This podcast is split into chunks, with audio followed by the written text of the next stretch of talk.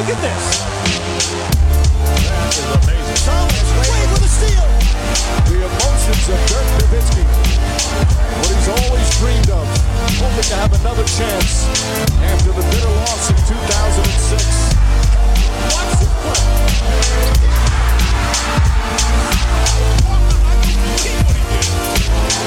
That is amazing.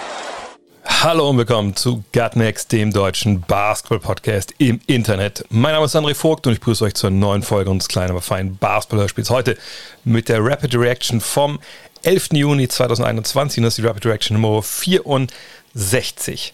Und die wird präsentiert vom Ghetto Blaster T-Shirt von Gutnext ja, das gibt es auf drehvogt.de. Viele von euch haben sich schon bestellt äh, und ich bin echt, also ich bin nicht überrascht, weil ich wusste, der, der Stoff ist richtig geil und, und, das Ding sitzt gut, aber äh, so viele Mails, die echt das total feiern und sagen, Alter, das, das geilste Shirt, was ich mir geholt habe.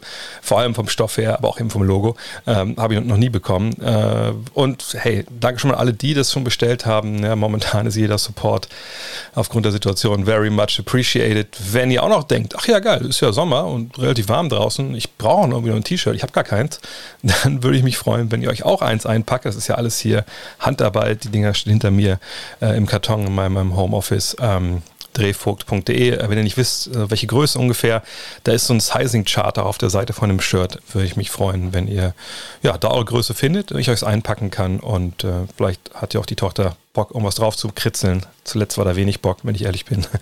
Und dann geht das so schnell es geht an euch raus. Nochmal Dank an alle, die auf die Art und Weise auch supporten.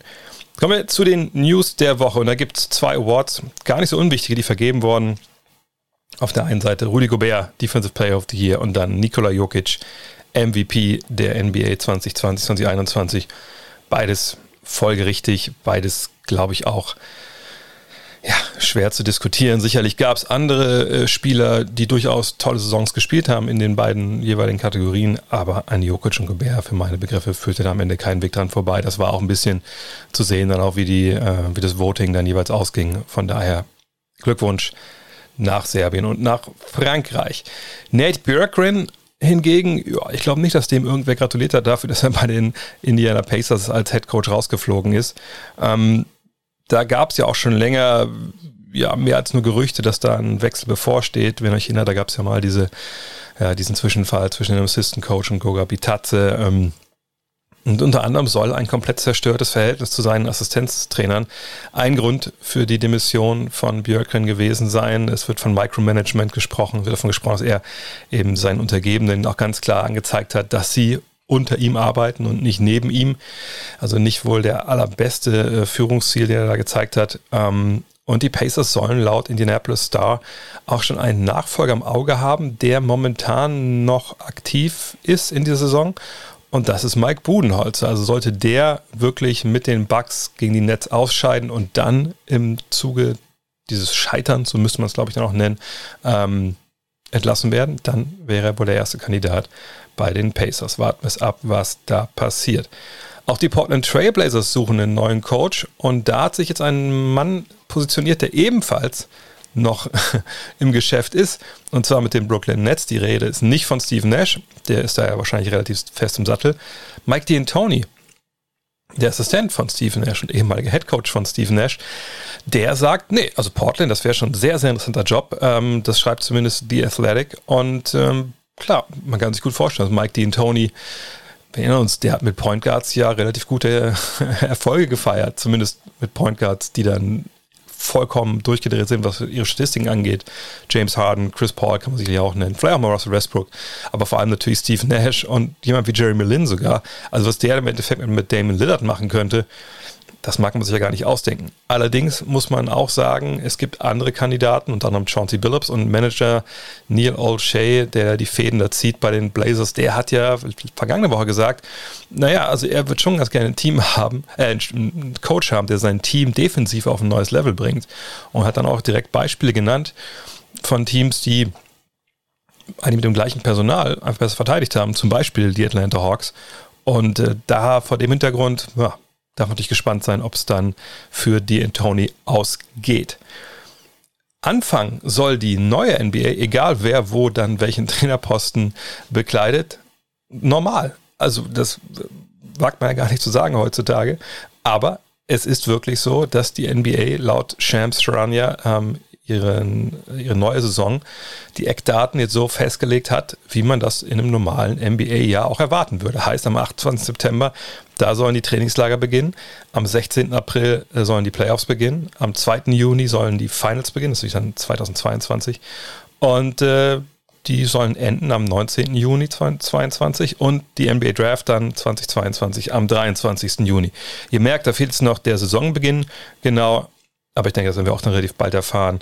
Und ja, ich denke, ich spreche für alle. Ein bisschen Normalität. Äh, das können wir, glaube ich, alle gebrauchen. Und normal ist es auch, dass es jetzt so langsam losgeht mit den Gerüchten rund um den Transfermarkt in der NBA. Vielleicht zur Erklärung für die, die noch nicht so lange dabei sind. Momentan geht da natürlich nichts. Ja, man kann niemanden traden, man kann niemanden draften. Aber wenn die Draft denn dann stattfindet ähm, nach den Finals, da geht es ja dann los. Dann sind Trades auf einmal wieder möglich. Und ähm, die Free Agency dieses Jahr, das ist natürlich alles nach hinten verschoben, die wird wahrscheinlich auf der einen Seite relativ interessant werden, weil man ähm, ja, jetzt Teams hat, die, glaube ich, guten, aus gutem Grund auch glauben, sind nicht so weit davon entfernt, Meister zu werden. Ähm, auf der anderen Seite gibt es natürlich nicht so viele Stars, ja, die Free Agent werden.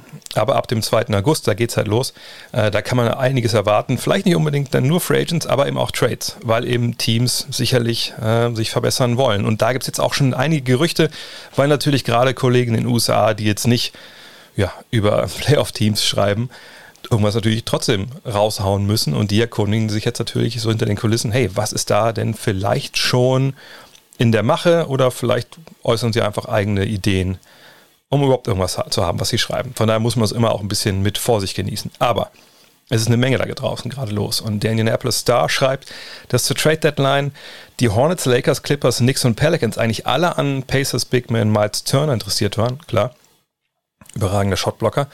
Doch auch wenn diese Franchise erneut wohl vorstellig werden in Indiana, schreiben, schreibt der Star, dass die Hornets und die Timberwolves wohl die beiden Teams sein sollen, die wirkliches Interesse bereits signalisiert haben. Ist das alles so rechtens hinter den Kulissen? Ja, ja, schon. Also Teams dürfen ja sprechen, nur dürfen halt ähm, Teams und Spieler anderer Vereine nicht sprechen. Und ähm, dieser Bericht macht schon Eindruck, als ob da so ein bisschen auch eine Recherche hintersteckt. Und die Timberwolves wären natürlich ein sehr interessantes Ziel für ähm, jemanden wie Turner. Müsste man sich überlegen, wie dann ein möglicher Trade äh, aussieht. Da darf man gespannt sein. Aber so wie das hier alles liest, ist Turner wohl wirklich einer, der im Sommer sein Team wechseln könnte. Die Houston Rockets sind ebenfalls Versuche nach Big Man, unter anderem, ähm, weil, naja, da gibt es jetzt nun mal den vollen Rebuild. Vergangenes Jahr hatten sich ja der Rebuild ja ein bisschen rausgezögert, weil James Hardens Situation ja dann erst während der Saison eskalierte. Und äh, die Rockets sollen laut The Athletic ähm, ein paar Restricted Free Agents auf der Liste haben. Und dann haben Laurie Markan. Ja, wie das jetzt neben Christian Wood funktionieren soll, das muss man mal abwarten, aber der ist auf der Liste. Und ein Name, da habe ich vergangene Woche drüber gesprochen, Taylor Horton Tucker. Ähm, ich glaube, im Fragen-Livestream war das ein Thema. Ne, wenn die Lakers nämlich wirklich irgendwie versuchen wollen, sich noch zu verstärken äh, mit ihrer Mid-Level Exception etc., ja, können sie gerne machen. Aber äh, das Team wird natürlich ja nicht unbedingt billiger. Und Taylor Horton Tucker, den sie ja nicht traden wollten nach Toronto, äh, rund um diesen Kyle Lowry für Dennis Schröder Trade, den werden sie erhalten wollen. Nur wann ist da eine Schmerzgrenze erreicht? Und hat ein Team wie die Rockets vielleicht einfach die Idee, whatever, Alter, wir können zahlen und tut Geld momentan nicht weh. Hauptsache, wir haben den Spieler und wer weiß, vielleicht wird er richtig gut und dann haben wir sogar noch zu wenig bezahlt. Das sollte man als Lakers-Fan auf jeden Fall beobachten, wie sich das entwickelt. Bei den Raptors äh, sollen laut The Athletic Rishon Holmes, Jared Allen, John Collins, Nerlens Snell und Daniel Theiss auf der Liste der möglichen Neuzugänge stehen. Grund ist klar, unterm Korb äh, gibt es da schon ein relatives Loch ne, auf der Big Man-Position. Vergangenes Jahr haben die Raptors da viel ausprobiert. Natürlich haben sie Chris Boucher, aber sie sind wohl auf der Suche nach einem ja, traditionelleren Big Man in dem Sinne, einer, der ein bisschen, ein bisschen mehr Power noch mitbringt. Ähm, und das Interessante auf der Liste natürlich ganz verschiedene Spielertypen stehen. Ne? Jared Allen zum Beispiel als Shotblocker ohne großartigen Wurf, John Collins so als sehr moderner Big Man, Daniel Tyson als kleinerer Big Man. Äh, da darf man sehr gespannt sein, aber die Raptors werden sicherlich auf der Center-Position einiges tun. Yahoo Sports berichtet, dass es gleich mehrere Teams gibt, die Interesse an Free Agent Kelly Oubre haben. Und dann natürlich die Warriors, die gesagt haben, ja, wir würden ihn ganz gerne verlängern, aber, und das ist ein bisschen, bisschen interessant, finde ich, dass nämlich die Heat, die Spurs und die Knicks genannt werden als mögliche Stationen für Uber. Ähm, klar, der hat vergangenes Jahr das stellenweise gut gemacht, stellenweise aber auch überhaupt gar nicht so gut bei den Warriors. Ähm, gerade der Dreier ne, kam und ging. Aber Heat Spurs, wenn die bei so einem Spiel interessiert sind, hm, das ist schon mal ein relativ gutes Zeichen, glaube ich, für den Spieler, weil äh, dann dürften vielleicht auch das eine oder andere Team auch mal hellhörig werden und denken, wenn die da dran sind, vielleicht sollen wir noch mal genauer gucken, ob der bei uns nicht reinpasst. Jedenfalls eine spannende Personale, gerade auch für die, für die Warriors, die auch ein sehr, sehr teures Team sind und sicherlich bei Uber nicht ganz so tief in die Tasche greifen wollen. Laut Hoopshype wird Isaiah Hartenstein, und das haben wir hier eigentlich auch schon vernommen in Deutschland, seine Spieleroption für die kommende Saison nicht ziehen. Ne, das ist ja auch ein Grund dafür, warum er jetzt nicht bei der Nationalmannschaft dabei sein wird, äh, bei der Olympia-Quali. Er würde dann Restricted Free Agent äh, und soll wohl bei den Cavs einen neuen Vertrag unterschreiben. Da muss man natürlich ein bisschen abwarten, ne, wie hoch der jetzt ist, ob es andere Interessenten gibt. Aber ähm, ja, das war eigentlich soweit auch zu erwarten. Allerdings haben die Cavs ja noch einen anderen Big Man, nämlich Jared Allen, und der wird ebenfalls Restricted Free Agent. Und da sollen jetzt nicht nur die Cavs dran interessiert sein, das schreibt auch The Athletic, sondern die Hornets, eben schon mal genannt, die auf der Suche sind nach einem Center, aber auch die Dallas Mavericks. Und da wird man natürlich ein bisschen hellhörig, wenn man denkt, okay, also die wollen einen Center haben, der eigentlich eben nicht werfen kann. Klar, der gibt dir dann aus dem Pick and Roll ne, als Abrollender ähm, das, was dir zum Beispiel jetzt ein Dwight Powell nicht mehr ganz so gegeben hat. Ähm, aber kann man dann mit Allen und Porzingis spielen? Oder ist das so vielleicht der Auftakt zu einem Trade von Porzingis, ein One-Two-Punch auf der, äh, äh, zu, zur Trade Deadline, nicht zur Trade Deadline, sondern äh, im Sommer. Darf man sehr gespannt sein. Ähm, wäre sicherlich eine, eine krasse Verstärkung für Dallas, wenn man jemanden bekommen würde wie Allen, gerade auch defensiv. Aber Hoopside hat noch einen Bericht und zwar geht es nochmal um Daniel Theiss. Da wird ein bisschen spekuliert, dass äh, der Salzgitteraner einen Vertrag bekommen könnte, so im Höhe der Mid-Level Exception. Ähm, da wird nicht ganz gesagt, welche Mid-Level Exception es ist. Es gibt ja verschiedene, aber äh, ich glaube, die, der, was ist das, Taxpayer äh, Mid-Level, ich glaube, es sind so 9 Millionen im Jahr. Das dürfte eigentlich ganz gut hinbekommen, hinkommen. Allerdings denke ich mir auch so, hm, in einem Jahr, wo eine Menge Teams Geld haben und Daniel Theiss natürlich echt ein Spieler ist, der, also der extrem variabel herkommt Vielleicht wird es sogar ein bisschen mehr, aber naja, im Endeffekt diese 9 Millionen, wenn da die Mid-Level rauskommen, das muss man abwarten, wie das Salary Cap dann, wie das äh, eingestuft wird oder ausgerechnet wird. Aber das ist auf jeden Fall was, ja, das wäre schon das Doppelte, was Daniel bisher verdient hat und das wäre sicherlich auch wert, wenn man ehrlich ist. Äh, und äh, Hoopshype schreibt auch so ein bisschen, dass Thais wohl auf der einen Seite bei einem Winning-Team spielen will, also einem Team, das in die Playoffs kommt, aber eben auch ähm, eine Rolle haben möchte. Er möchte halt spielen und ähm, das wäre dann wahrscheinlich die gleiche Rolle, die er auch vorher in, in Boston hatte. Mal gucken, wo er diese Rolle bekommt und wo er vor allem das Geld bekommt. Das ist ja im Endeffekt das Wichtige. Und bevor es jetzt gleich zu heute zwei Gästen geht, muss ich kurz einen kleinen Disclaimer dazu sagen. Ich habe gestern schon die beiden Stücke aufgenommen mit, äh, mit Julius Schubert und Ole Freaks und eigentlich war auch gedacht, dass das gestern rausgeht alles. Dann äh, ging aber was anderes raus. Äh, mein Rücken ging raus. Also ich gestern habe ich total äh, ja, verhoben. Ähm, dann kam äh, das Kind nach Hause. Äh, die Frau kam nicht von der Arbeit und war die ganze Nacht im Krankenhaus. Und deswegen ist dieser Part, den ihr jetzt gleich hört, oder diese beiden Teile, ja, ein bisschen schon äh, antiquiert, sage ich mal, weil es ja auch dann schon wieder ein Spiel gab zwischen den, den Bugs und den Nets. Aber eigentlich ähm, das Allermeiste ist immer noch so sehr, sehr relevant. Nur nicht wundern, warum wir gerade bei den Bugs da jetzt nicht über den Sieg aus der vergangenen Nacht sprechen. Trotzdem viel Spaß jetzt mit Julius und Ole. Und heute als erster zu Gast, das habe ich ihm eben gar nicht oft gar nicht gesagt, heute mal zwei Gäste, aber der Anfang macht Julius Schubert, Just a Kid from Germany. Hallo Julius. Hi, moin. Bist du halbwegs wach? Es war ja nur eine, ein Spiel heute Nacht. Mein Wecker hat geklingelt zehn Minuten, bevor wir hier angefangen haben. Ah, also sehr gut, sehr gut. Topfit. Top so muss es sein. Und heute wollen wir aber nicht über das Spiel der vergangenen Nacht reden, zumindest nicht wir beide. Äh, die Suns, ja, haben Denver ganz schön rasiert. Scheint irgendwie so ein wiederkehrendes Thema zu sein in dieser zweiten Runde, dass das Teams rasiert werden. Und das andere Team, was bisher arge Probleme hatte auf des Gegners Platz, das sind die Milwaukee Bucks. Und über die wollen wir heute sprechen, auch weil Julius da schon Videos drüber gemacht hat auf seinem YouTube-Kanal. Aber auch generell, glaube ich, weil es das Thema ist, was momentan im Netz irgendwie alle umtreibt, also außer natürlich die Suche der Lakers nach einem dritten Superstar, aber das ist vielleicht ein Thema für einen anderen Tag. Warum sind die Bucks so schlecht? Ja, nach diesem wirklich sehr souveränen Auftreten 4 zu 0 gegen Miami. Auf einmal zwei Partien, ja, wo, wo ich glaube, wenn man da alles in einem Satz sagen sollte, was da passiert ist, dann würde man sagen, die Bucks sind komplett in alte, vielleicht nicht längst vergessene, äh, aber schon Muster zurückgefallen, die, wo ich ehrlich bin, die ich so nicht erwartet hätte in diesen ersten beiden Spielen gegen die Brooklyn Nets. Ja, Milwaukee hat in den ersten beiden Spielen vollkommen über den Haufen geworfen, was sie in dieser Saison so stark gemacht hat. Ähm, man, anstatt dass man seinen eigenen Spielstil ähm, durchbringt und versucht, dadurch erfolgreich zu sein, ähm, ändert man den und passt den, passt den äh, an den Spielstil der Nets an. Ich hatte das auch in meinen Videos gesagt, dass sich die Bucks quasi auf ein Jump-Shooting-Duell einlassen mit, mit dem besten Jump-Shooting-Team in der gesamten NBA. Und dass man nicht auf, also das ist eines von mehreren Problemen, aber ja, ich denke, das erklärt so ein bisschen, dass auch die Offensive Probleme hat. Du kannst nicht auf einen Kevin Durant Pull-Up Dreier im nächsten Angriff sofort antworten mit einem Janis Pull-Up-Dreier oder selbst mit einem von Middleton oder Holiday. Du musst ähm, deine Spielweise spielen, das, was dich stark macht und kannst nicht, kannst nicht einfach mit einem Wurf der Netz ähm, mit einem eigenen immer antworten, ähm, mit einem eigenen schnellen. Ähm, ich denke, dass sich die Probleme von Milwaukee erklären lassen. Äh, das ist eine Kombination. Sicherlich Coaching im ersten Spiel war, war ein ganz, ganz großer Faktor. Ähm, ich bin selber kein, kein Budenholzer-Fan und ich bin selber immer einer der Ersten, der ihn da kritisiert. Aber am Ende des Tages sind es auch die Spieler, die abliefern müssen und das sind im, im, im Endeffekt die, die auf dem Parkett stehen.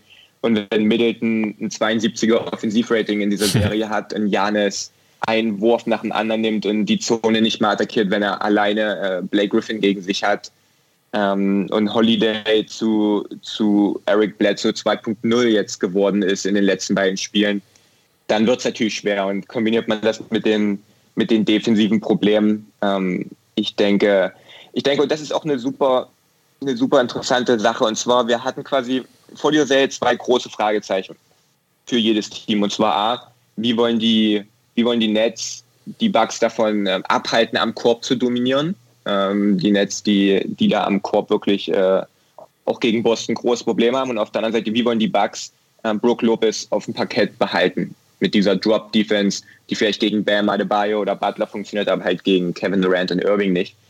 Und eines dieser beiden Teams hat diese Schwachstelle und das große Fragezeichen des Gegners bisher gnadenlos attackiert, wirklich gnadenlos. Also Brook Lopez wird defensiv äh, wirklich äh, ja, verprügelt defensiv. Man wird gekillt in den, in den Lopez-Minuten und das andere Team nicht. Und äh, die Bucks haben da jetzt noch nicht wirklich Ideen, wie man wie man dahinter die Defense kommt, wie man nah am Korb dominiert, selbst, selbst so Sachen wie offensives Rebounding, was, was vor dieser Serie äh, möglicherweise als Problem ausgemacht wurde, was die Nets haben können, ist bisher kein großer Faktor. Also äh, super enttäuschende zwei Spiele für Milwaukee bisher und ich weiß nicht, was man da wirklich an Positiven mitnehmen kann, wenn ich ehrlich bin. Ja, ich bin auch mega enttäuscht. Ähm, und ich, ich sehe es auch wie du, dass es so ein Zweiklang ist. Eine Budenholz auf der einen Seite, das Team auf der anderen Seite. Und ich, mir fehlen wirklich so ein bisschen die Worte. Das Ding ist, ich glaube, defensiv, ich will nicht sagen, die machen da einen großartigen Job. Auf der anderen Seite, dass du von den, äh, den Nets natürlich Buckets bekommst, so, ne? Und das auch nicht wenig. Ja, das ist ja irgendwo klar. Also 115 im ersten mhm. Spiel, da denke ich mir, ja, das, ich glaube, wenn du die schlagen willst in der Serie, dann musst du pro Spiel 100, mehr als 115 Punkte machen. So, das wäre so, oder 110, ne, das wäre irgendwie so der Ballpark, ne, je nachdem. Weil ich glaube, ne, anders, also richtig, dass die nur 90 machen oder gerade mal 100, das, das wirst du wahrscheinlich ja. nicht hinbekommen. So, ne? 125 im zweiten Spiel war ein bisschen viel, aber da war natürlich auch eine Menge Garbage Time dabei. Ähm, das können wir ein bisschen rauswerfen, glaube ich. Diese Spiele gibt es einfach mal.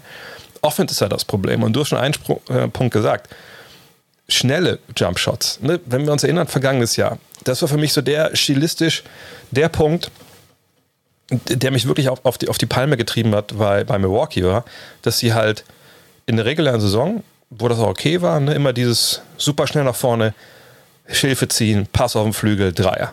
So, das hat ja super funktioniert. Ne, da, da waren sie ganz vorne mit dabei ne, beim Offensivrating, war das beste Team der regulären Saison, also nicht dieses Jahr, sondern die Jahre davor.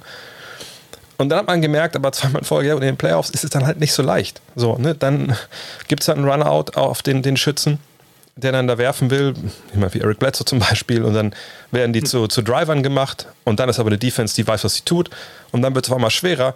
Und wenn du das ganze Jahr eben eine One Pass in Fire gespielt hast, dann wird es vielleicht ein bisschen schwierig, auf einmal die Spurs 2014 zu sein, dass der Ball läuft und du ne, jedes Mal eine geile Idee hast, wie du das konterst. So. Und das war ja dieses Jahr besser. So, ne? es, es, es war ja auch gegen Miami besser. Nur, ja, wenn man ja. jetzt halt sieht, was da gerade in diesen ersten beiden Partien gegen, gegen Brooklyn los war, genau was du meinst, dieses, ach guck mal, die wollen jetzt hier, äh, so, hier wie, wie am Rucker, rauf und runter und ballern. Geile Idee, machen wir einfach mal mit. Also ich verstehe nicht, wie man darauf kommen kann, dass das funktioniert. Das sind ja auch keine dummen Basketballer. Und also wie gesagt, ich, natürlich ist es ein Zweiklang, aber auf der einen Seite, wenn ich als Trainer sehe, dass meine Jungs das machen, dann nehme ich die doch mal wirklich zur Seite in der Auszeit und sage mal ganz ruhig, Freunde, ey, ne, wir sind hier nicht, äh, ich bin jetzt nicht Norman Dale, die alten, die älteren Leute werden wissen, was ich da meine. ähm, aber vielleicht sollten wir dreimal passen, bevor wir auf den Korb werfen. Einfach um mal eine Verteidigung, die ja durchaus ihre Probleme hatte während der Saison. Ich meine, niemand wird die Brooklyn Nets mm, von ja. 2021 mit den Detroit Pistons von 2004 verwechseln. So, ähm, ne, vielleicht sollten wir die mal bewegen, vielleicht sollten wir denen mal eine Chance geben, einen Fehler zu machen.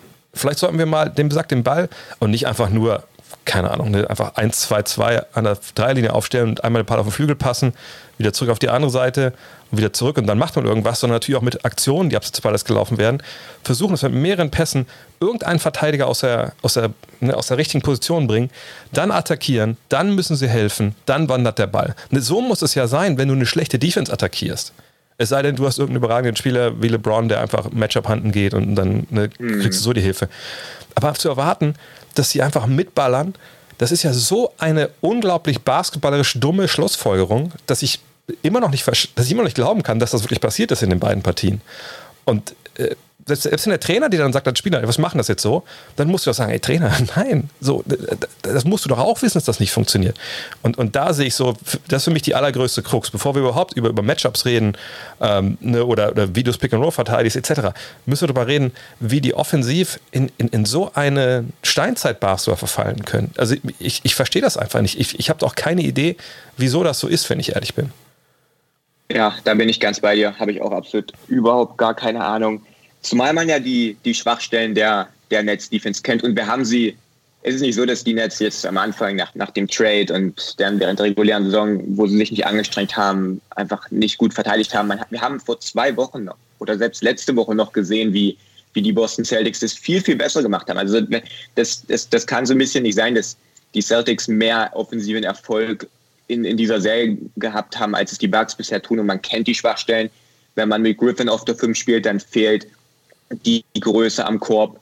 Ähm, und selbst wenn, wenn Claxton äh, spielt und man Switch spielt, dann ist auch Claxton immer relativ weit weg auch vom Korb. Das heißt, man kann diesen ähm, wunderbar attackieren. Und wir haben in Spiel 1, was besser war als in Spiel 2, gesehen, dass Janis häufiger als Rollman eingesetzt wird. Das ist ja was, was schon das ganze Jahr gepredigt wird, was gegen Miami fantastisch funktioniert. Teams haben keine Antworten auf ähm, Angriffe, auf Bugs-Angriffe, wo Janis schnell abrollt, ein Screen, zwei Screen. Ähm, da gibt es keine Antworten drauf. Das haben wir überhaupt nicht gesehen in, in Spiel zwei, ich glaube zwei, dreimal vielleicht maximal. Da ist nicht genug. Ähm, Spielzüge gab es nicht so wirklich. Ähm, und auch die Nets haben auch Matchups, die man attackieren kann. Irving gefällt mir gut defensiv, aber Middleton gegen, gegen Irving ist trotzdem vielleicht ein Duell, was man, was man irgendwie versuchen möchte, gezielt zu attackieren und dass man dann mit Spielzügen versucht, dann solche Matchups zu bekommen und dann halt auch ähm, Off-Ball-Stuff laufen. Also, oder, oder Lopez. Ich meine, das ist ja die nächste Sache. Das Lopez, sp Lopez spielt in dieser Serie nicht wegen seiner Defense. Da können wir gleich dazu kommen, wie er runtergespielt wird vom Feld defensiv. Aber wenn du dann gleichzeitig keinen Vorteil oder kein Kapital daraus schlagen kannst, dass du diese Größe auf, auf der anderen Seite hast, also offensiv, dann braucht Lopez auch defensiv nicht zu spielen. Und wenn du, wenn du dann nicht irgendwie versuchst, dass er hinter die Defense gelangt oder dass er in den Low Post kommt oder dass er dann am offensiven Brett äh, dominieren kann, dann da, da, muss Lopez auch nicht spielen in dieser Serie. Und ähm, dass man quasi die, ich will da auch nicht, nicht unterbewerten, was die Nets defensiv machen. Das, das äh, ist die beste defensive äh, Two-Game-Stretch, die man in diesem ja. Jahr gespielt hat. Und ähm, das verdient sicherlich eine Menge Respekt. Aber dass, dass Janis einen Blake Griffin aussieht, als wäre er Defensive Player of the Year, das geht dann halt auch auf Janis Kappe. Das muss man, das muss man klipp und klar sagen. Und dass man auch, wie viele von diesen Würfen ähm, quasi mit, mit 18, 19 Sekunden Rest oder selbst mit 12, 15 Sekunden Rest übrig waren, anstatt dass man dann nochmal irgendwie versucht, näher an den Korb ranzukommen oder nochmal irgendwie versucht, was zu laufen. Das sind viele von diesen Würfen sind einfach welche, die man ja, als ob man irgendwie für dieses settelt und äh, versucht, dass das irgendwie die erste Option ist. Auch viele, viele dieser Janis-Würfe, äh, viele, viele Janis-Dreier, viele Janis-Pull-Ups aus der Midrange. Ähm, also die Würfe, die Janis da bisher nimmt in dieser Serie, vor allem jetzt in Spiel 2, ähm, sind, sind mit denen können, können die äh, Nets auf jeden Fall leben. Und wenn wir dann auf die andere Seite gucken, ähm, da hat man es in Spiel 1 mit einer, mit einer Lopez Versucht, die jetzt wenig überraschend war, aber was eigentlich klar war, dass es nicht funktionieren kann, dass du gegen Kevin Durant, Kerry Irving äh, nicht diese Drop Defense spielen kannst. In Spiel 2 hat man dann hat man es dann versucht, dass man dass man Lopez versucht hat, an Bruce Brown zu verstecken äh, und, und ihn damit so ein bisschen am, am, am Korb dran behält und nicht jetzt draußen sich zu bewegen lässt. Wo ich mich dann aber frage, ob man, ob man die letzte Runde gesehen, ob, ob man sich wirklich anguckt hat, was, und ich gehe mal stark davon aus, aber dann frage ich mich, wie man zu diesem Ergebnis kommen kann. Man hat gegen die Celtics gesehen, vor allem im späteren Verlauf der Serie, wo die nicht mehr einfach alles äh, switchen konnten, dass, äh, dass Bruce Brown Pick and Roll, also Ballscreens, die Bruce Brown stellt, danach ähm, sofort abholt zum Korb, äh, sofort slippt. Die haben damit, die Nets haben damit Punkte am Fließband produziert. Das war überhaupt nicht zu stoppen und genauso war es auch in Spiel 2 der rollt sofort ab und kann dann im Short Roll ähm, da Playmaking übernehmen, trifft diesen Floater. Wir hatten mehrere von diesen Blake Griffin, Christoph Porzingis Cuts, wenn du quasi aus der Ecke reinkommst und mhm. dann und dann rein dankst. Davon sahen wir mehrere. Ähm, das hat also überhaupt nicht funktioniert, diese Idee, Lopez da an, an Brown zu stellen. Damit hat man den Netz in die, in, in die Hände gespielt.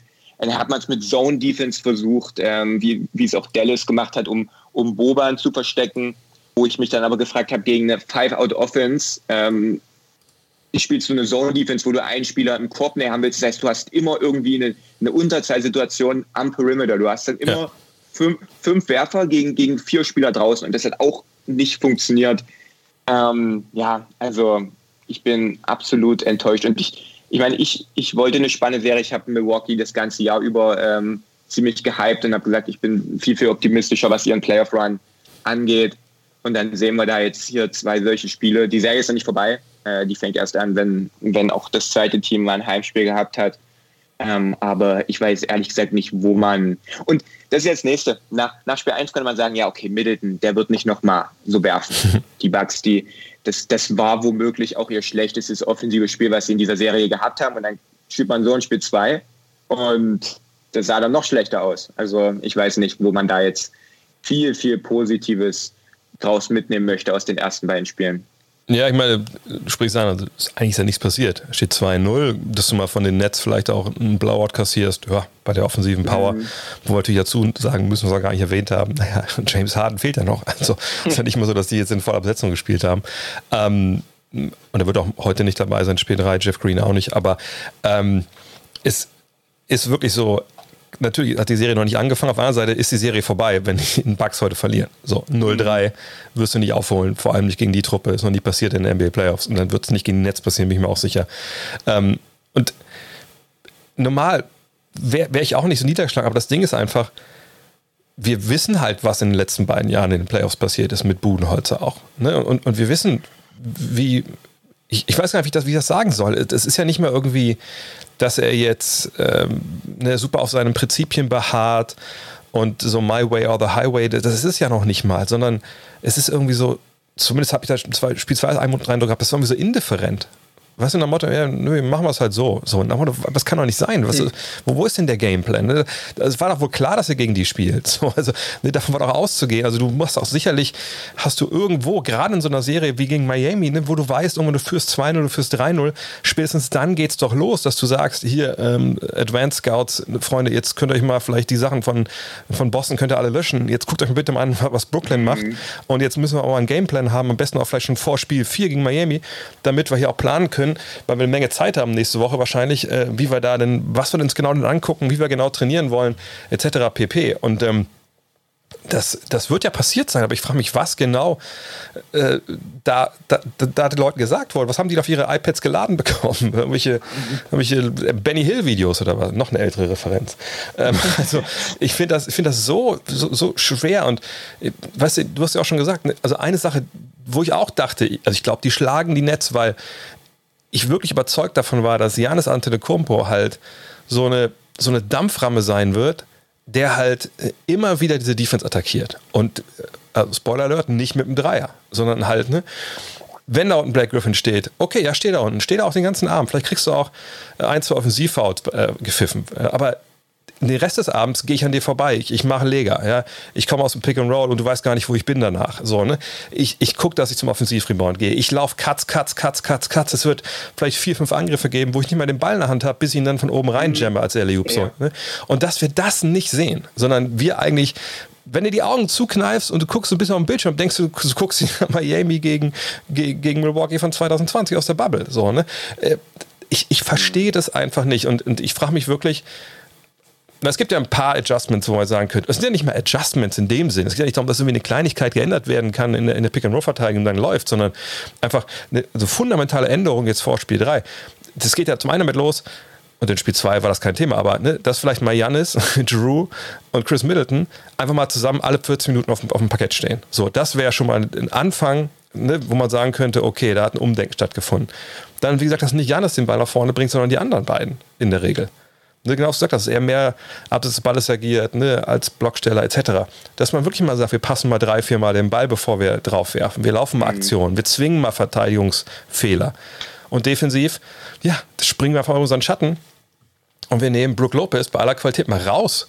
Können ihn ja gerne, äh, das heißt nicht, dass er gar nicht spielen soll, aber dann kommt er halt nach einer gewissen Zeit rein, vielleicht gegen ein Lineup, äh, das ein bisschen ja, besser geeignet ist für ihn. Und wir packen mhm. in die erste fünf, ganz ehrlich, für meine Begriffe, ich würde wahrscheinlich Pat Connaughton reinpacken für, für ihn, erstmal um zu sagen, dann haben wir echt eine switchable Lineup, ja, mit, mit Kumpa als Fünfer oder Tucker, mhm. je nachdem, wie du das sehen willst. Du kannst viel switchen. Ist das ein Patentrezept, wie, wie, die, wie die Nets nur 100 Punkte machen? Natürlich nicht. Aber du hast jetzt nicht diesen einen Punkt, wo sie angreifen können. Klar, wenn die Matchup-Hunting machen, die, die werden ihr, ihr, Ding durchziehen wie immer. Aber du hast eine viel bessere Chance, vor den Leuten zu bleiben.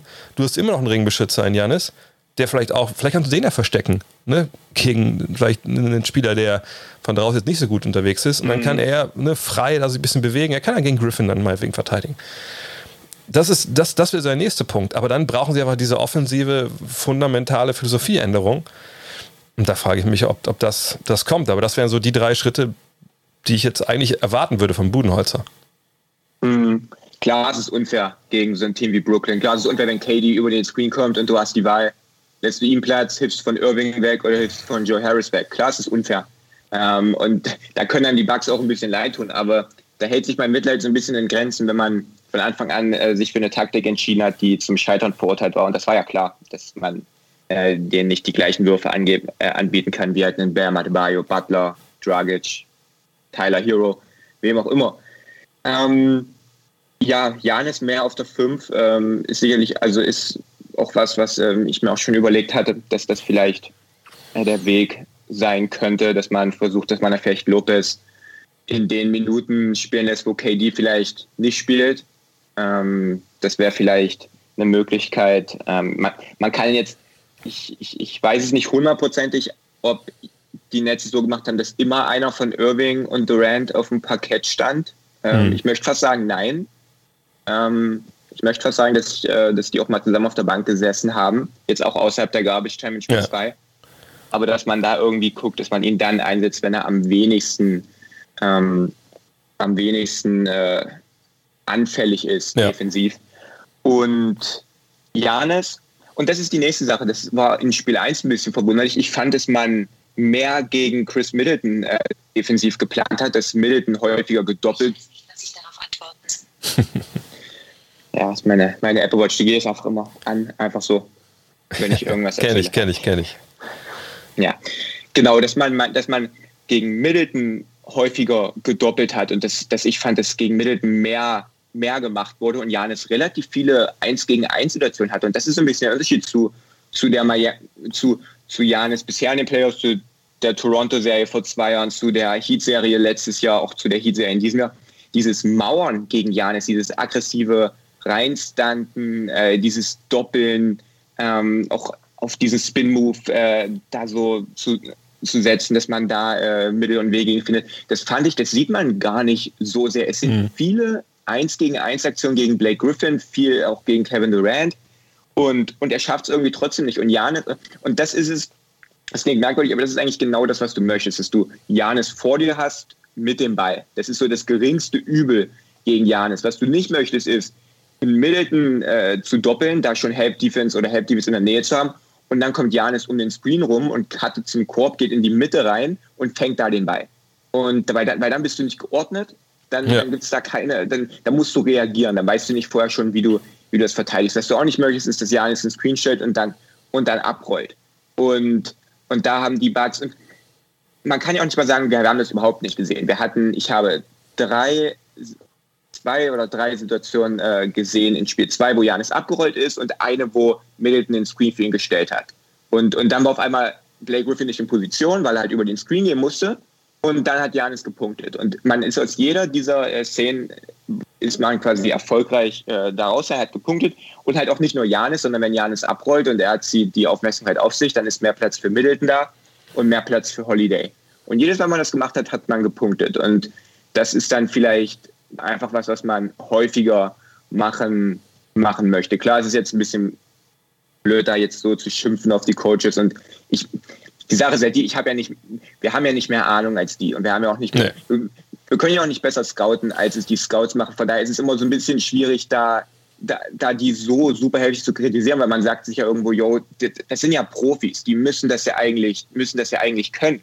Aber dann ist halt die Frage, wo, was sehen die, was wir nicht sehen? Oder wo, wo haben die vorher äh, irgendwelche Pläne gemacht, die, wo, wo sie sich gedacht haben, die ergeben Sinn, was, was, was wir nicht sehen? Und äh, das sind halt auf, auf Bugs Seite wirklich eine ganze Menge und da fehlen mir auch so ein bisschen die Worte und ich bin echt gespannt, ob man jetzt dann vor heimischer Kulisse, wenn vielleicht Middleton auch mal Würfe trifft, äh, die er halt sonst trifft, die jetzt nicht gefallen sind in den ersten beiden Spielen, ähm, dann, dann bin ich da echt gespannt. Und man muss halt auch sagen, dass Budenholzer in der Miami-Serie die Änderungen auch gemacht hat. Spiel 1 ja, war ja war diese, dieser ganz knappe Sieg und dann hat man ja Sachen angepasst.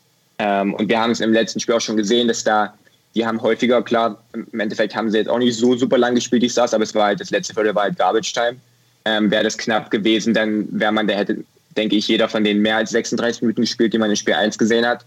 Also ich will Budenholzer jetzt nicht komplett absprechen, dass er da jetzt überhaupt gar nichts verändert oder verändern kann. Es gibt ein paar Sachen, aber das wird auf jeden Fall super schwer selbst. Ach so, und das wollte ich auch noch sagen. Ähm, witzigerweise, das dass äh, Harden fehlt.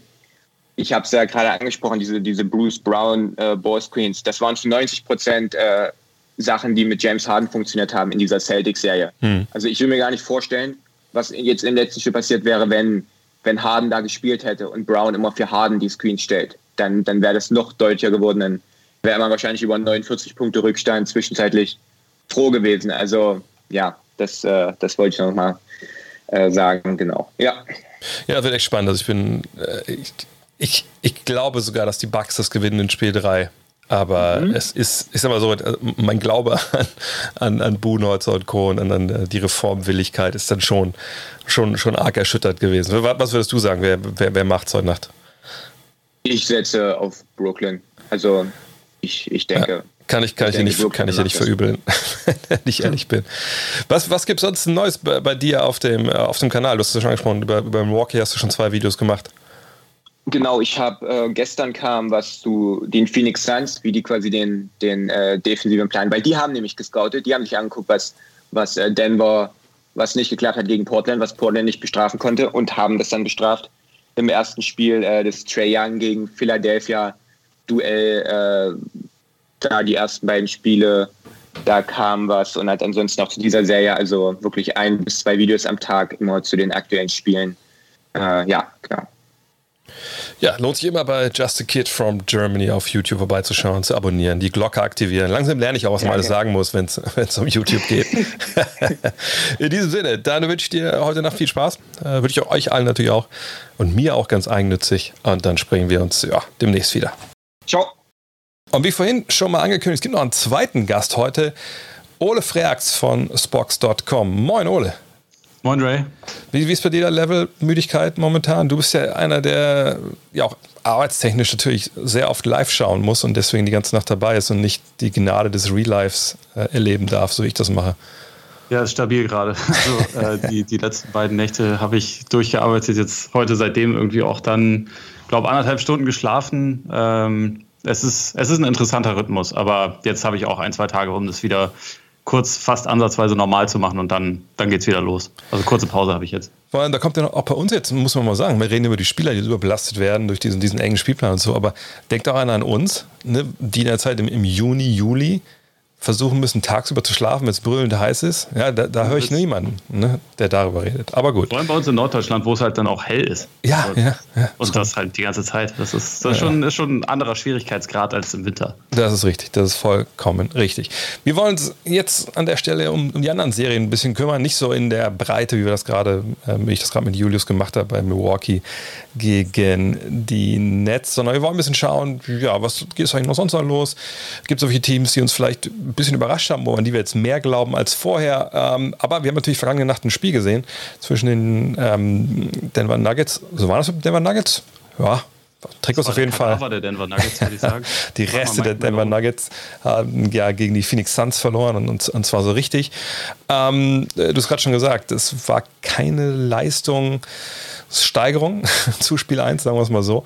Ähm, wie, wie, erklärst du dir das, dass diese Truppe, die eigentlich geilen Basketball gespielt hat, auch nachdem Jamal Murray draußen war, die sogar jetzt Will Bart zurückbekommen hat, auch wenn er nur 16 Minuten gespielt hat, dass die so wenig ja, Herz, Kampfgeist, Aggressivität und auch so men mentale Härte zeigt? Ich glaube, es kommen halt echt relativ viele Faktoren zusammen. Unter anderem, dass das ein Matchup ist, was für sie einfach richtig schlecht ist. Also wir hatten das ja vorher schon mit den Blazers, dass man da halt gesagt hat, okay, der Backcourt, da sind sie jetzt nicht unbedingt gut dafür geeignet, den zu verteidigen.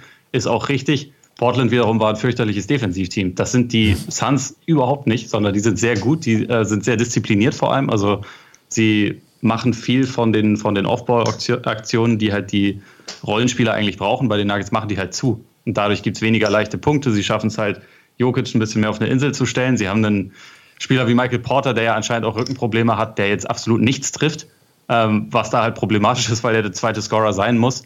Der Backcourt, also Monty Morris ist ganz tief im, im Formtief drin, Campazzo auch eins von sieben in diesem Spiel gehabt, Rivers und man muss ja auch dazu sagen, dann auf der Gegenseite hast du das Problem halt auch, weil keiner von denen ist irgendwie ein vernünftiger Point-of-Attack-Defender eigentlich. Und die Suns haben so einen guten Backcourt, die sind so gut im Pick and Roll, die sind vor allem so vielseitig und variabel, äh, haben so viele Waffen, dass das einfach, also ich, über die ersten Spiele war es halt einfach schon ein Klassenunterschied. Ich meine, im, im ersten Spiel hat sich das ja erst so gegen Ende der Partie angedeutet, dass, dass Phoenix einfach mehr drauf hat, meiner Meinung nach. Aber äh, jetzt in diesem Spiel war es halt eigentlich fast die ganze Zeit über wirklich so, dass man immer das Gefühl hatte, die Suns sind disziplinierter, die, sind, die wissen genau, was sie machen wollen. Sie nutzen jede Schwäche bei den Nuggets und es gibt halt einfach ziemlich viele Schwächen bei den Nuggets aktuell. Äh, es wäre vielleicht ein bisschen eine andere Situation, wenn Murray da war, weil man für den einfach defensiv ganz anders planen muss, als man das für Campazzo, Rivers, äh, Barton, also selbst Barton, der ja ganz gut war, finde ich, in dem Spiel, zumindest in der ersten ja. Halbzeit. Ähm, für den musst du halt einfach anders planen und so. Es ist halt quasi in Anführungszeichen nur Jokic. Und Jokic ist natürlich super, aber wenn der Rest gar nicht funktioniert, dann kann der das halt letztendlich auch nicht alleine gewinnen. Ja, und das ist für mich auch ein bisschen der, der, der Punkt, ne, dass ich denke, du hast angesprochen, der Defensiv war das auch jetzt nicht richtig berühmt, was sie gemacht haben. Aber auf der anderen Seite ist ja auch niemand total durchgedreht. Ne? Ich meine, klar, es sind 123 Punkte, das, insgesamt ist das nicht so wirklich gut. Aber wenn du siehst, dass dann Booker hatte 18, ne, auch 6 von 14 aus dem Feld ist auch nicht ne, überragend sicher gewesen. Paul 17, Aiton 15, Bridges 16, Crowder 11 und dann Craig 10 von der Bank. und dann eine Menge mit sieben und acht Punkten, dann denkst du, ja gut, also irgendwie, ne, so von einem werden sie ja nicht gekillt, aber sie werden halt genau wie du sagst, so ein bisschen ja, vom Konzept gekillt und, und, und, und von dieser, ja, echt, da, da sehen wir mentale Härte, da sehen wir ja. eine Disziplin auf Seiten der Suns und ich frage mich so ein bisschen, ob der Weg für die Nuggets nicht vielleicht wirklich der ist, dass man Jokic, ich meine, wenn Jokic sechs Assists nur spielt, dann gewinnt es wahrscheinlich sowieso nicht. Ne? Äh, also warum nicht sagen, gut, dann lassen wir ihn vielleicht ein bisschen weniger an der Dreilinie rumstehen, sondern gucken mal, dass er derjenige ist, der wirklich nicht unter dem Korb jetzt zur Arbeit geht. Denn ich meine, eigentlich lief es ja in der ersten Halbzeit gut. Ne? Aiton mit seinen frühen zwei Fouls, wo man hätte erwarten können, ach, guck mal jetzt. Ne? Jetzt gibt es auf jeden Fall ein Problem für Phoenix. Aber da hat ja Denver auch nie wirklich Kapital draus geschlagen. Ja. Also, gab ein paar Post-Ups so gegen Scharic, aber die waren dann auch so, ja, meine gut, Post-Ups gehen eben auch, auch nicht alle rein. Ne? Das ist halt mal drin, mal ist nicht drin. Aber es wurde nicht irgendwie dann äh, da dann die Hilfe gezwungen und dann kamen die Pässe raus. Und wenn man dann noch gesehen hat, was für Dreier Michael Porter Jr. auch da im ersten Viertel genommen hat, ja, dann fragt man sich auch, also du hast doch Rückenprobleme, warum nimmst du den Dreier am Mann die ganze Zeit, als ob du ja. jetzt schon 40 Punkte im dritten Spiel in Folge gemacht hättest. Also da, da war echt viel durcheinander. Wenn man auch gehört hat, das hat ja aber Chris Haynes in der Partie gesagt, dass es da dieses, äh, dieses Krisengespräch gab, während, also nach Spiel 1 schon in der Mannschaft, ähm, wo dann, wer war das denn, äh, Green und noch wer gesagt haben, hier, das kann nicht sein, wie wir aufgetreten sind, dann treten die nochmal ja, so auf. Gordon. Genau, Gordon. Und Gordon ja einer, der, der, der, der kommt aus Orlando. Nicht, dass der ja. jetzt irgendwie großartig aus. Der kann ihnen die Mentalität einnehmen. genau, wirklich. Ne? Und holt dann einen Rebound in 20 Minuten. Also ähm, da ist echt jetzt einiges im Argen. Und ich dachte wirklich, dass der, der Weg für die Nuggets nicht unbedingt zum Sieg in der Serie, aber ne, zumindest zu einer Chance zum Sieg, äh, der wäre, dass man Jokic halt da vollkommen zur Arbeit gehen lässt und das, was du schon mal geschrieben hast, diesen, dieses Übergewicht im, im Backcourt von der Suns eben mit diesem Übergewicht im Frontcourt kontert, aber davon ist ja momentan einfach auch super wenig zu sehen. Ja, ich meine, im ersten Spiel hat Aiton äh, quasi gleichwertig mit Jokic gespielt. Das darf ja. natürlich einfach nicht passieren, weil das ist irgendwie der wahrscheinlich drittbeste Suns-Spieler, der darf nicht quasi unentschieden haben mit dem, mit dem MVP auf der Gegenseite. Das ja. darf einfach nicht passieren. Und in diesem Spiel, ich war auch ein bisschen schockiert, dass ähm, im ersten Viertel hat ja Williams, nachdem Aiton sein zweites Foul kassiert hat, hat er ihn ja draufgelassen, erstmal für ein paar Minuten. Ja. Hat, hat ja quasi mit dem Feuer gespielt und hat ihn auch in der, in der ersten Halbzeit noch mehrfach draufgelassen. Aber wie du schon gesagt hast, sie haben es sie haben es nicht forciert. Also sie haben ihn nicht dazu gezwungen, irgendwie weitere Fouls äh, zu begehen, indem sie ihn auch wenig, wenig physisch angegangen sind. Ich meine, Denver hatte in der ersten Halbzeit zwei Freiwürfe. Das, äh, ja, ja. das ist dann halt schon auch ein relativ massives Problem. Und da denke ich auch, also selbst wenn das vielleicht nicht das die, die präferierte Offense jetzt auch für, für Denver ist, dass dann Jokic quasi 45 Punkte machen muss oder so. Ich hätte schon auch gedacht, dass es dem, in dem Spiel einfach ein bisschen mehr Aggression von ihm dann auch zu sehen gibt und ein bisschen mehr forcieren. Okay, äh, meine Kollegen sind zu, keiner trifft ein äh, Scheunentor. Also im ersten, im ersten Viertel haben sie, glaube ich, einen von 13 Dreiern getroffen. So, da mhm. muss man dann vielleicht auch mal sagen, okay, dann versuche ich es jetzt halt mehr durch Post-Ups. Und gerade wenn Aiden drauf war, da fand, also Malone, da habe ich, hab ich gleich auch hier noch eine Frage äh, zu dem, die du mir vielleicht beantworten kannst, aber ähm, was mich auch gewundert hat, war, dass als dann Saric drauf war, weil, also als, als Williams sich dann dazu entschieden hat, okay, Aiden, du hast zwei Fouls, jetzt nehme ich dich, dich doch mal runter. Kurz darauf nimmt halt Malone Jokic runter. Warum denn? Also eigentlich willst du doch genau deshalb Aiden in Foul Trouble bringen, damit Jokic dann keinen richtigen Verteidiger mehr hat. Stattdessen steht dann da Saric drauf und man nimmt Jokic einfach runter. Also das, das habe ich halt so auch als, als Coaching-Entscheidung dann auf der anderen Seite überhaupt nicht verstanden. Ja, gut, manchmal hält man einfach, glaube ich, dann zu sehr an seinen Rotationen fest, wenn man denkt, dann nicht, dass hinten raus irgendwas passiert. Aber ich, also auch hier denke ich, ähm, ne, also Jokic muss dann halt auch in der Lage sein, das ist, ich meine, das war vielleicht vor zwei Jahren nicht so, aber spätestens seit der Bubble Orlando wissen wir, der Mann hat an dem Körper gearbeitet und dann kann er sicherlich, und das hat er gegen Portland ja auch gemacht, mal 40 Minuten gehen. Hat auch so. mal sein vier Overtime-Spiel gehabt, ja, na klar. schon vor zwei ja, Jahren. Ja, so von daher, ne, also da, da denke ich halt auch. Und ich meine, ich verstehe ja, dass man nicht weg will von, von dem, was einem taktisch dahin gebracht hat, wo man jetzt ist. Eben, ne, diese, ihn als Hub, ne, am High Post, an der Dreierlinie, du läufst die Cuts, etc. pp.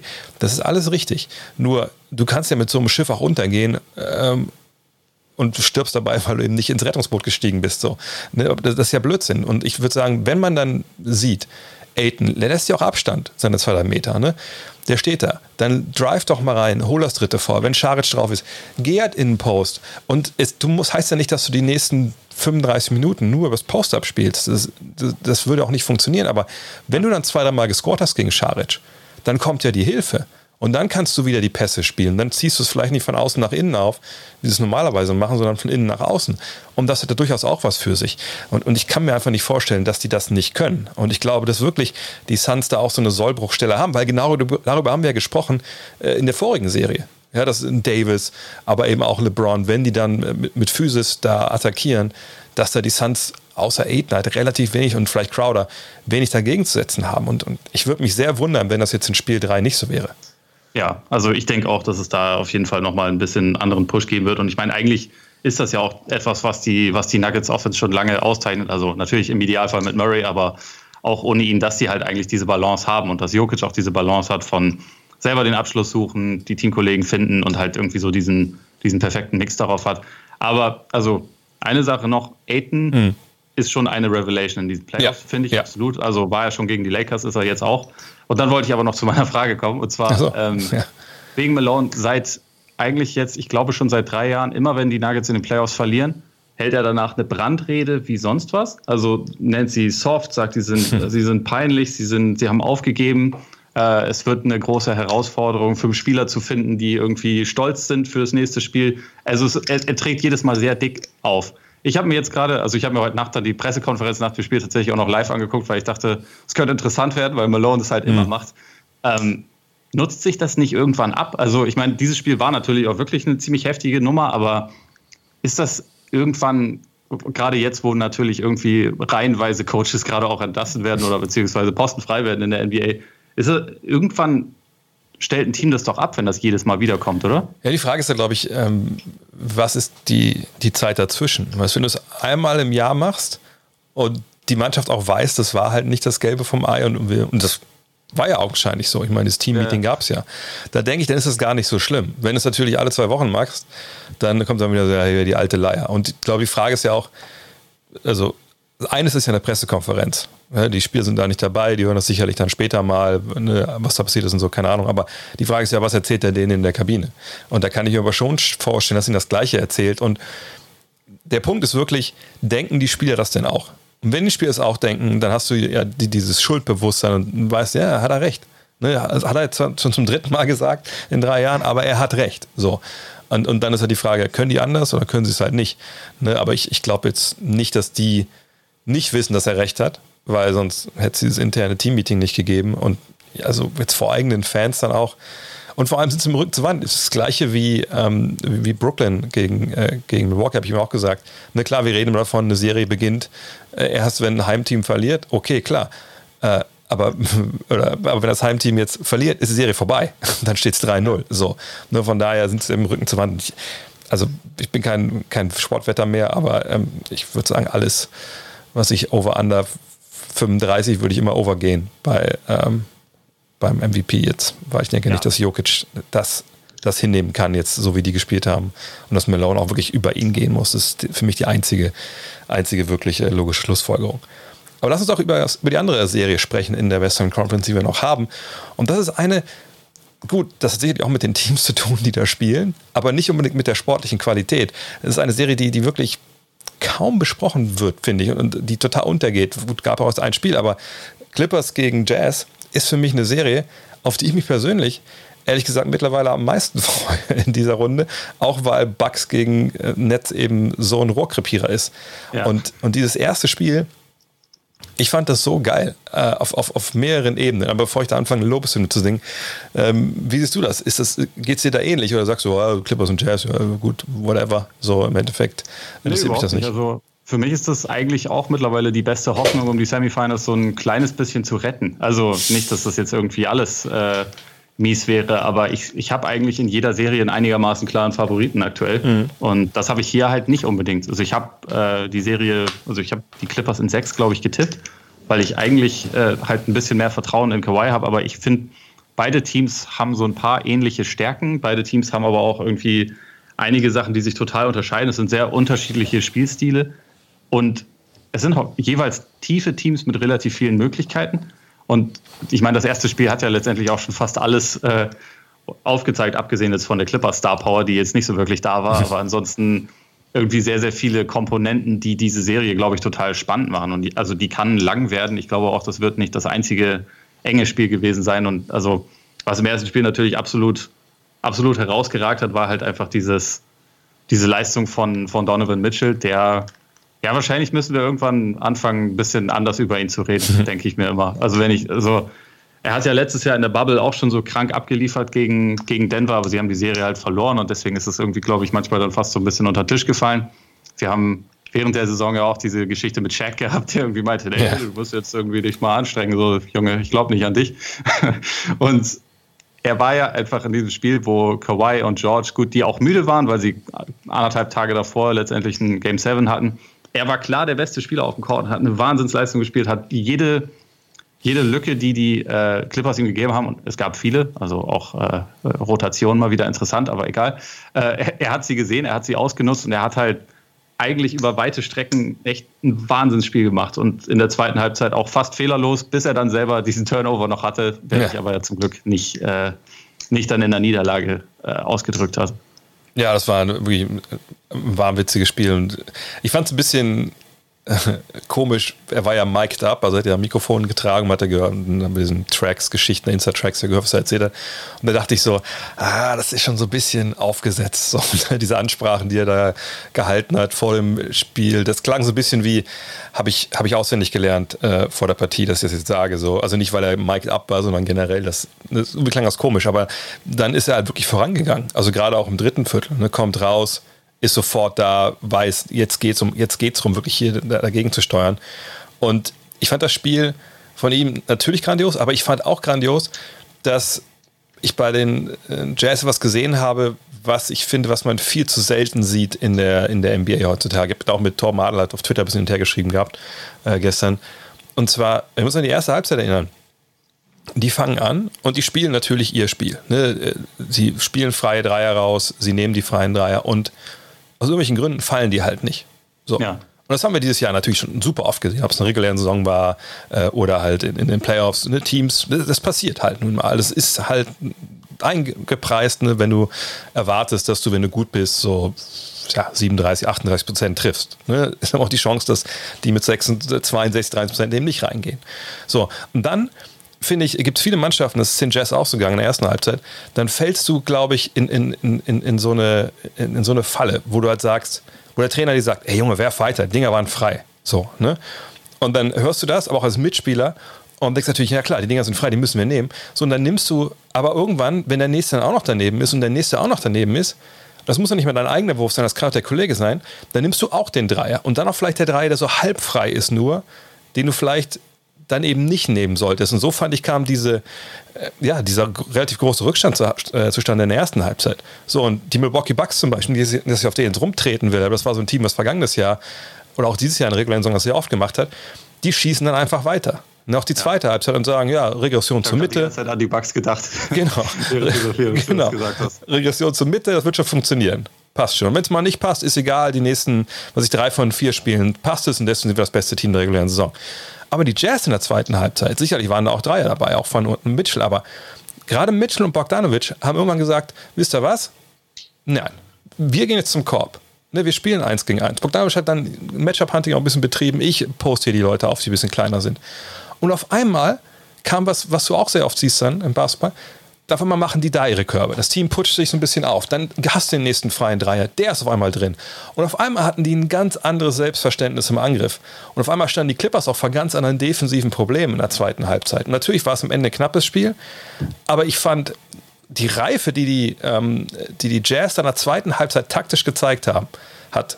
Das war wirklich also grandios. Und da muss ich ehrlich sagen, Respekt. Also das fand ich wirklich eine richtig, richtig geile zweite Halbzeit. Gut, waren auch 65 Punkte, von daher erzähle ich ja eigentlich nichts Neues, aber wie sie diese Punkte gemacht haben und wie clever das dann war, das war richtig, richtig gut, fand ich.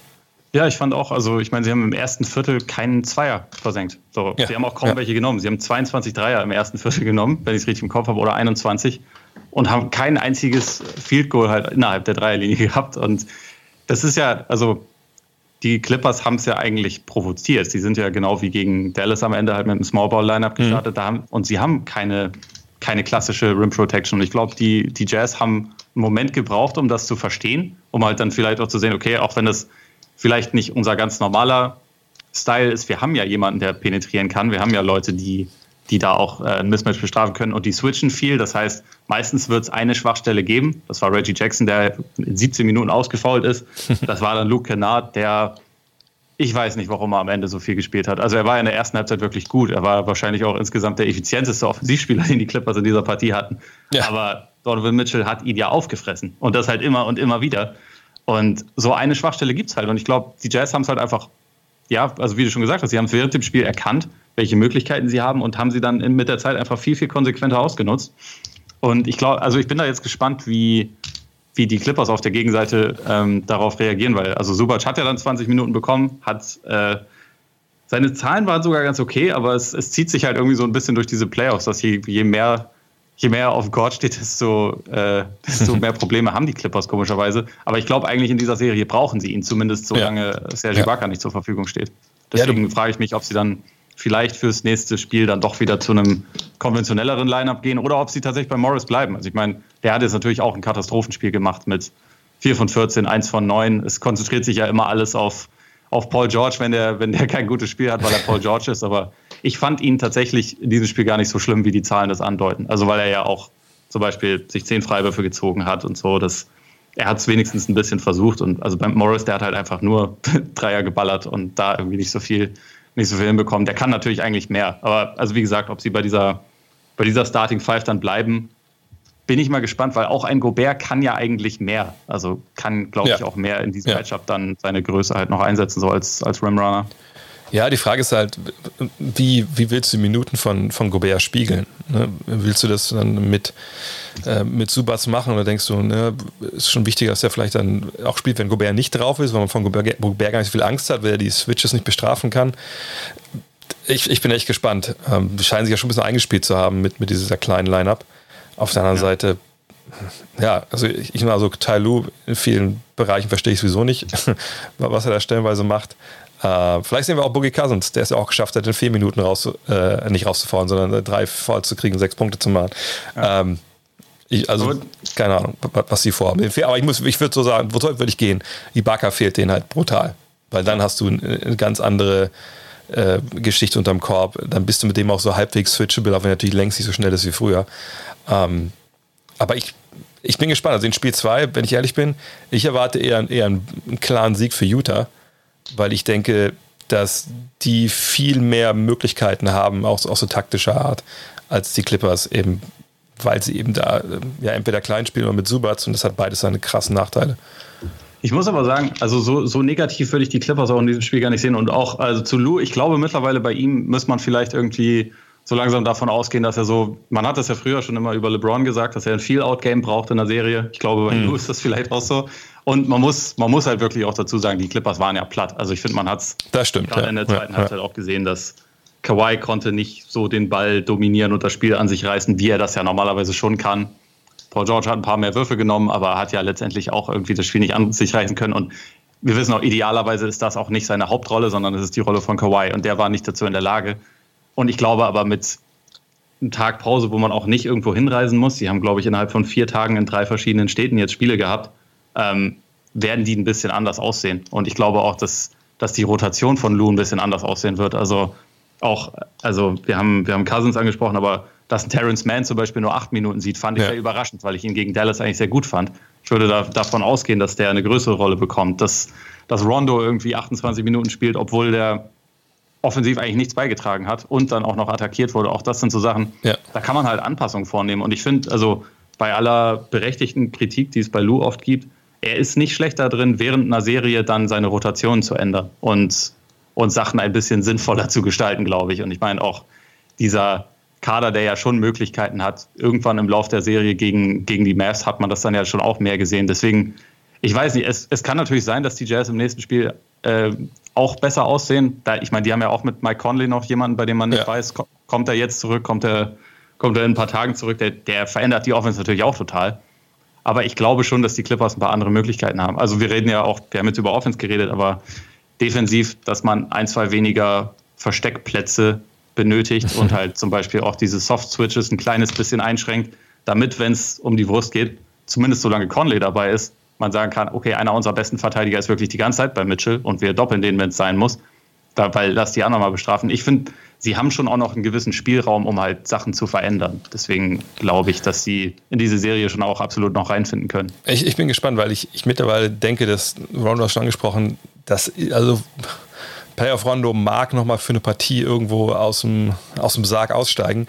Aber ich, also gerade defensiv war das auch wirklich nicht das Gelbe vom Ei und, und Beverly, ja. da sehen wir, glaube ich, auch mittlerweile, das ist vielleicht auch eher mittlerweile ein, ein regulärer Saisonverteidiger. Ähm, und, und dann bist du schon beim Man und bei Kennard, den er auch nicht, den auch verstecken musste eigentlich. Ja, oder Man oder Jackson. Also ich fand tatsächlich gegen die Mavs teilweise. Ja, Jackson, klar. Ja. Mit, also quasi Starting Five, aber Man statt Jackson. Das ja. ist, ist, natürlich nicht so groß, aber wie gesagt, also Gobert ist auch kein, nicht der Postspieler oder so, deswegen ist das schon auch ein Line-Up, das man, glaube ich, häufiger mal ausprobieren kann. Und also wo, wo man jetzt keinen klassischen Point Guard hat, ihn aber vielleicht auch eigentlich nicht braucht. Ja, ich meine, was ich halt, äh, worauf ich hinaus wollte, ist, dass ich denke, dass wir jetzt diese Rotation, die wir jetzt gesehen haben, die ja relativ lang war. Ich meine, gut, Beverly sechs Minuten, Cousins vier, Man acht. Aber also wenn wir denken jetzt so die ersten fünf, es ist ungefähr gleich. Ne? Jackson wird sich ein bisschen mehr spielen als seine 17 Minuten normalerweise, weil sie einfach vorne brauchen. Aber äh, zwischen Rondo, Kennard, Man und Beverly, also ich kann mir gut vorstellen, dass da vielleicht der eine oder andere echt über die Klippe geht und einfach auch nicht mehr eingesetzt wird im Laufe ja. der Serie. Ne, da muss man mal abfahren. Und was du angesprochen hast mit Doppeln gegen Mitchell, ja, natürlich, das kann man natürlich gerne machen. Nur ich glaube, wenn ein Team echt super damit klarkommt, wenn ihr Star gedoppelt wird, dann ist es wahrscheinlich die Jazz. Denn dann hast du ja das, was. Also warum spielen die Jungs Basketball? Um halt irgendwo ne, jemanden frei zu haben, der einen Dreier trifft. Und da sind die Jazz natürlich extrem ja. gut drin. So. Also ich bin echt gespannt, was sich Luda einfallen lässt, aber ich, ich sehe die Jazz schon relativ klar vorne. Ähm, lass uns abschließen, nur ganz schnell, weil ich jetzt zu, zur Kita muss gleich. äh, es geht wieder Schlag auf Schlag hier. Ähm, die Serie der Sixers und der, der Hawks noch kurz beleuchten. Ist das ist das Ding durch. Ich frage, war, als ob ich beim ZDF arbeiten würde. äh, war es das? Äh, man steht 1 zu 1, aber ähm, Spiel 1 ne, hat Atlanta am Ende ja gar nicht mehr gewinnen wollen, irgendwie gefühlt. Äh, in Spiel 2 dann war es relativ klar. Siehst du einen Weg zurück für Atlanta in dieser Serie? Wie gesagt, das klingt jetzt alles sehr negativ, so meine ich das gar nicht.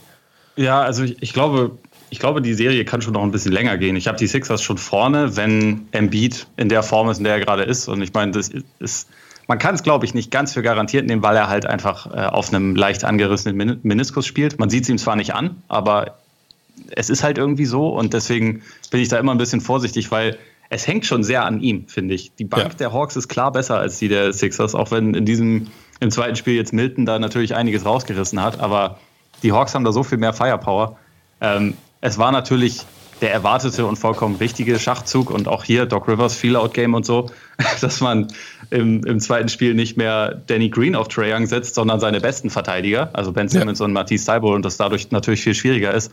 Aber ich muss sagen, Young hat mich bisher in den Playoffs so beeindruckt, dass ich eigentlich mir schon auch vorstellen kann, dass der sich ein, zwei Sachen überlegt, wie er im nächsten Spiel wieder effektiver sein kann, weil sie hatten auch in dieser Partie einige offene Würfe, die nicht reingefallen sind. Und äh, ich glaube, dieses Hawks-Team, die sind in der, in der, also mit der besten Version der Sixers können sie jetzt, glaube ich, nicht über eine Serie so mithalten, dass sie sie dann gewinnen können. Also sie können es schon ein bisschen offener gestalten, weil es einfach ein variables Offensivteam vor allem ist, was, was viele Waffen hat. Ja. Halt, also dieses MB-Problem ist einfach, ist natürlich da, aber ich würde es jetzt nicht irgendwie ausschließen, dass die, dass die Hawks eins oder zwei Spiele noch gewinnen.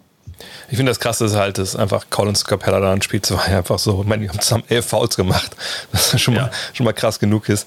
Und ähm, das selbst Capella, ich meine, wo man sagen muss, ne, das ist, hätte man den jetzt zum Defensive Player of the Year gewählt, hätte man vielleicht einmal kurz mit der Stirn gerunzt, aber dann gesagt, ja, aber auch irgendwie okay. Ähm, ne, dass der aber jetzt dann so enorme Probleme hat eben, eben mit, mit einem auf seiner eigenen Position. Ne? Das ja. zeigt einfach auch, wie, wie krass Embiid eigentlich ist und was seinen Meniskus angeht. Ich meine, das ist ja so ein bisschen die Sache. Ne?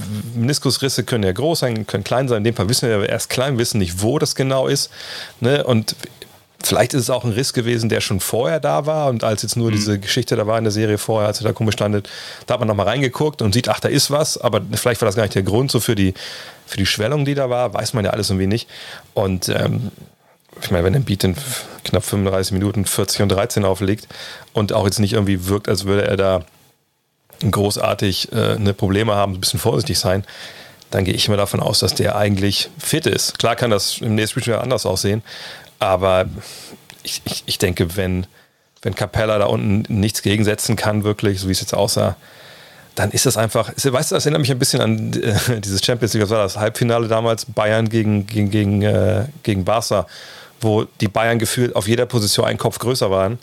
Klar, es ist Fußball, mhm. aber äh, und einfach körperlich, die einfach weggewischt haben, Barca damals. So ähnlich wirkt für mich hier.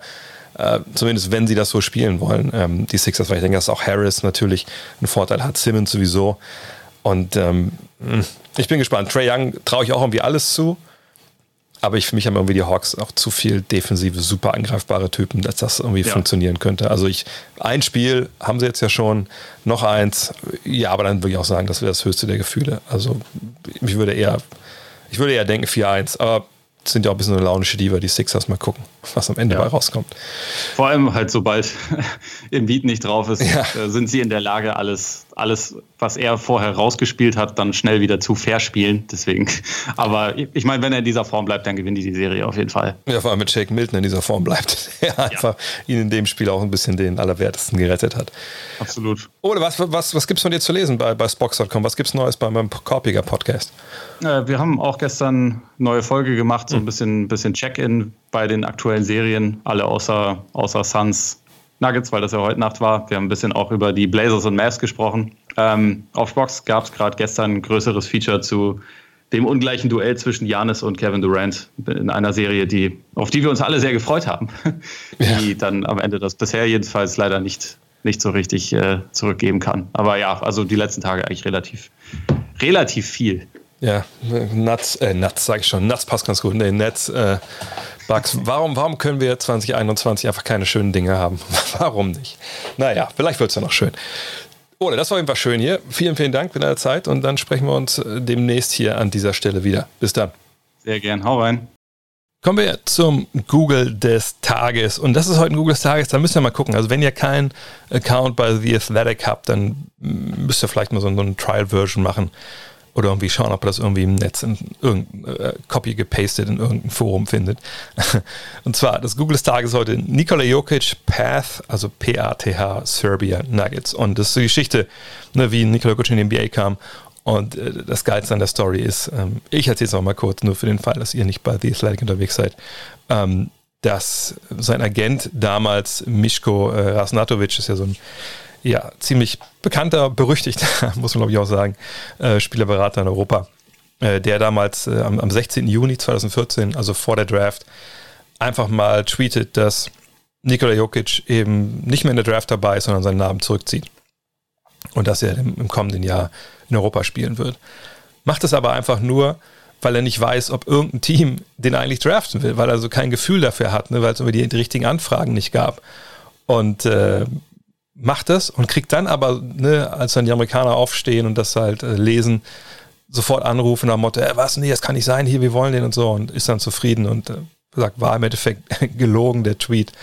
Und äh, ja, fand ich eine, eine ganz witzige Geschichte mal zu sehen, auch wie das hinter den Kulissen abläuft. Aber natürlich noch viel, viel mehr äh, ist da drin. Äh, relativ lange Story. Kann ich euch nur empfehlen.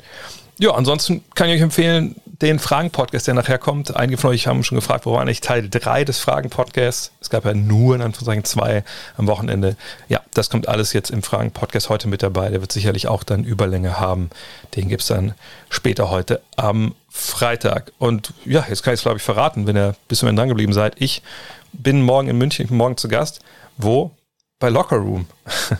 Ich denke, viele werden gar nicht mehr wissen, werden gar nicht wissen, dass es das noch gibt. Ähm, das hat ja RAN ähm, quasi in Eigenregie jetzt weitergeführt. Äh, und ich wurde angefragt, ob ich da als Gast dabei sein will morgen Abend. Und da habe ich natürlich äh, gesagt, ja, sehr, sehr gerne. Also von Samstag auf Sonntag um 0 Uhr 5 ist das Ganze auf äh, Pro7 Max und ähm, bin sehr gespannt mit Max Zielke zusammen live im deutschen Fernsehen.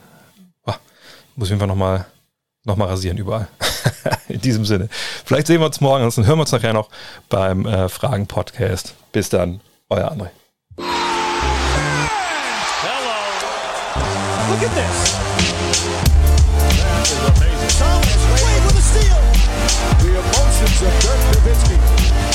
What he's always dreamed of. Hoping to have another chance after the bitter loss in 2006. Watch this play.